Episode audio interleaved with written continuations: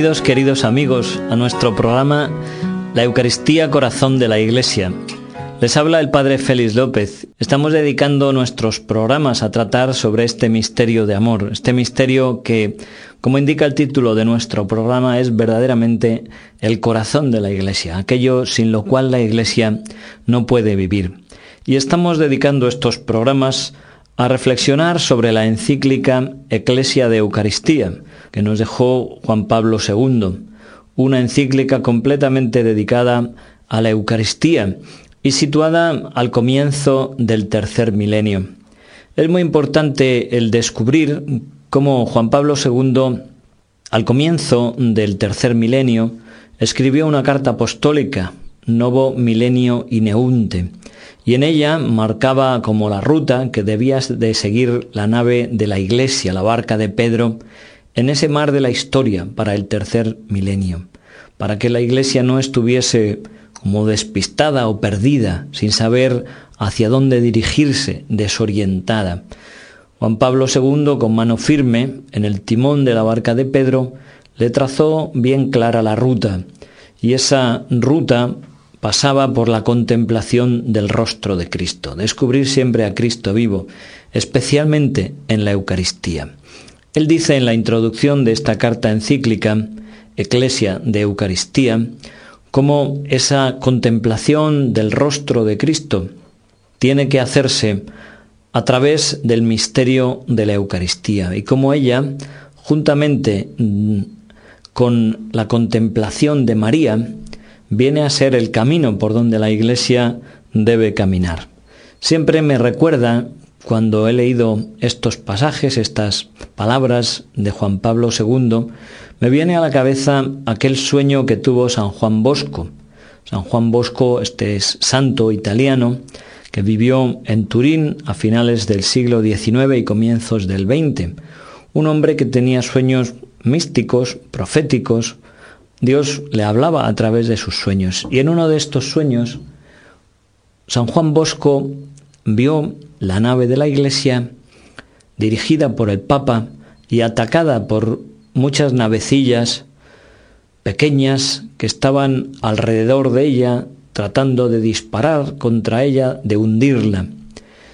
Fueron tiempos difíciles, tiempos de sufrimiento, y el Papa, guiando con firmeza el timón de la iglesia, vio a lo lejos sobre el mar de la historia dos columnas.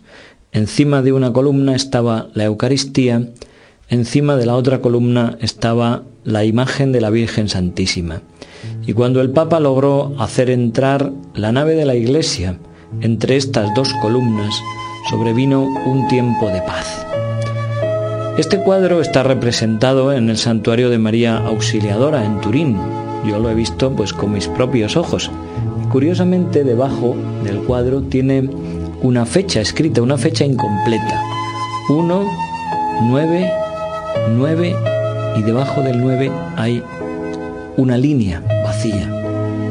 Teóricamente esta visión debería haberse cumplido en el siglo XX, pero si nosotros miramos para atrás, pues vemos que esta encíclica sobre la Eucaristía fue entregada el año 2003, no es una diferencia tan grande. La encíclica del Rosario fue entregada en el año 2002, son los comienzos del tercer milenio. Y también Juan Pablo II conduce la nave de la iglesia para hacerla pasar entre esas dos columnas, la Virgen y la Eucaristía. Y es por eso que estamos reflexionando sobre esta carta, tratando de hacerle llegar a ustedes, de compartir con ustedes, de poner a su alcance todo lo que Juan Pablo II nos ha dicho como sucesor de San Pedro, en nombre de la Iglesia, llamándonos a redescubrir siempre este misterio de amor cuando nosotros hablamos de la Eucaristía, tenemos que tener en cuenta toda la realidad que, subyace y que se esconde detrás de este sacramento. Tenemos que volver, como hace Juan Pablo II, a los momentos en que fue instituida. La Eucaristía fue instituida en el cenáculo, en aquella noche de la traición, cuando uno de los escogidos va a entregar a Jesús cuando aquel que fue designado el primer papa va a negarle, cuando el resto de los discípulos van a abandonarle. En aquellos momentos de sufrimiento, aquellos momentos que son el preludio de su pasión, de su muerte en la cruz y también de su resurrección gloriosa, es decir, esos, ese conjunto de acontecimientos, de sucesos, que son el misterio de nuestra salvación y que nosotros conocemos con el nombre de misterio pascual, la muerte, pasión, muerte y resurrección de Jesucristo, esos acontecimientos, esos hechos históricos están detrás de la institución de la Eucaristía. Y este sacramento, a través de la celebración litúrgica, es decir, a través de la celebración de la Santa Misa, tiene esa virtualidad, esa capacidad, esa potencia de hacer presente nuevamente todos esos hechos históricos. Esto cuando nosotros lo pensamos despacio, cuando lo contemplamos despacio, realmente nos llena de asombro. Y es precisamente este asombro lo que Juan Pablo II ha querido despertar con esta carta encíclica, llamar la atención y, como he dicho en otras ocasiones, hacernos abrir los ojos y la boca de asombro y de gratitud por el don de la Eucaristía, por el misterio que tenemos en nuestras manos y tan cerca de nosotros. A través de la celebración de la Eucaristía, la Iglesia, dice Juan Pablo II, participa, actualiza, se hace vivo para nosotros todos aquellos acontecimientos que Jesús vivió poco antes de su muerte. Y de alguna forma todos los hechos, hechos históricos, hechos de su vida, que Jesús vivió en los últimos momentos, su agonía en el huerto, su pasión, su muerte, su resurrección, todos esos acontecimientos, todos esos hechos históricos están como concentrados. Esta es la palabra que emplea Juan Pablo II, como concentrados en el misterio de la Eucaristía. De tal forma que cuando nosotros celebramos la Eucaristía, todos estos hechos se hacen presentes, se hacen vivos para nosotros y toda su fuerza salvadora, toda la potencia salvadora de estos misterios de la vida, de la muerte, la resurrección de Jesucristo, se hacen vivos para nosotros. Otra palabra clave que emplea Juan Pablo II es que a través de la Eucaristía, de la celebración litúrgica de la Eucaristía, se produce una misteriosa contemporaneidad. Fíjense esta palabra, contemporaneidad. Nosotros nos hacemos como contemporáneos, con una explicación sencilla podemos decir que es como si nosotros estuviéramos realmente presentes en esos acontecimientos, viéndolos, viviéndolos, como si ellos mismos estuvieran sucediendo aquí y ahora para nosotros. Por eso todos los hombres de la historia, no importa de qué siglo sean, todos ellos pueden también participar, todos ellos pueden beber de esa fuente de gracia, de salvación y de misericordia que es el misterio pascual, la muerte, la resurrección, la ascensión de Jesucristo. Volvemos otra vez a hablar sobre el asombro. Es una de las finalidades que Juan Pablo II ha dado a esta carta encíclica, Eclesia de Eucaristía, despertar el asombro. Y este asombro, dice él, debe estar presente sobre todo en el ministro, en el sacerdote que celebra la Eucaristía. Qué importante es el papel del sacerdote. Es tan importante que sin un sacerdote no puede celebrarse la Santa Misa. Eso, pues podemos decirlo de entrada. Pero al mismo tiempo no solamente el hecho de que el sacerdote celebre la Santa Misa, celebre la Eucaristía, sino también el cómo la celebre. Cada sacerdote debería estar como impregnado de ese misterio que celebra, ser consciente de que está sumergido en medio de un misterio que le desborda. Y vivir o intentar vivir esa celebración eucarística con ese asombro, con esa gratitud, con esa admiración, transmitiendo a los fieles aquello mismo que Él vive, aquello mismo que Él participa, siendo Él como un canal a través del cual los fieles también puedan percibir que aquello que está sucediendo en ese momento sobre el altar es algo sobrecogedor, es algo que, vivido con sencillez, sin aspavientos innecesarios, no se trata de esto, pero sí se trata de vivir con una fe profunda.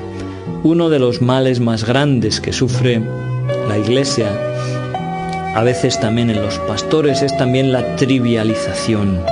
Hablaremos de esto porque Juan Pablo II habla de ello, cómo se ha trivializado la celebración de la Eucaristía, cómo muchas veces se la ha privado completamente de toda su dimensión trascendente, de toda su dimensión de misterio, de toda su dimensión sacrificial, reduciéndola simplemente a una especie de banquete y de un banquete convival, olvidando también que siendo un banquete, porque la, la Eucaristía también es banquete, es un banquete sacrificial.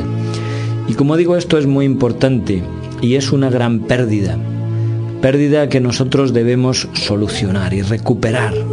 Ese asombro debe estar presente, dice Juan Pablo II, principalmente en el ministro de la Eucaristía.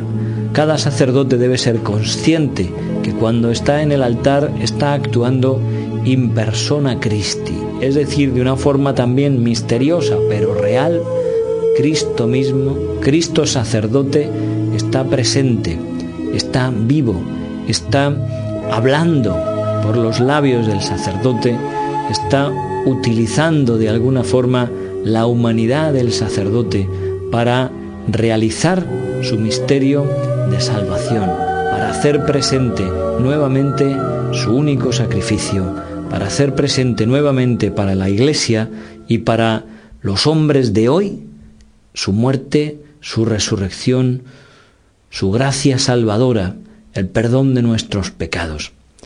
Esto es importantísimo y esto es misión, como dice el Papa, de los pastores.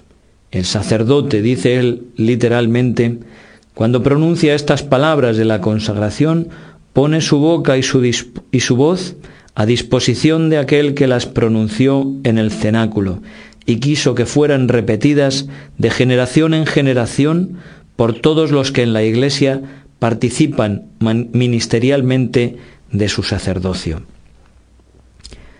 Como decía, este despertar el asombro, este despertar también la gratitud en el corazón de la Iglesia es una de las prioridades y uno de los fines de esta encíclica de Juan Pablo II. ¿Cuántas veces damos nosotros gracias a Jesucristo Gracias a Dios Padre por el don de la Eucaristía. Somos nosotros conscientes de la riqueza inmensa que supone el poder tener una misa, el poder tener comulgar, el poder participar con tanta facilidad de este misterio eucarístico. ¿Cuántos hermanos nuestros en misiones tienen que hacer kilómetros y kilómetros andando para poder participar una vez en la Santa Misa, quizá cada dos, cada tres meses, quizá una vez al año.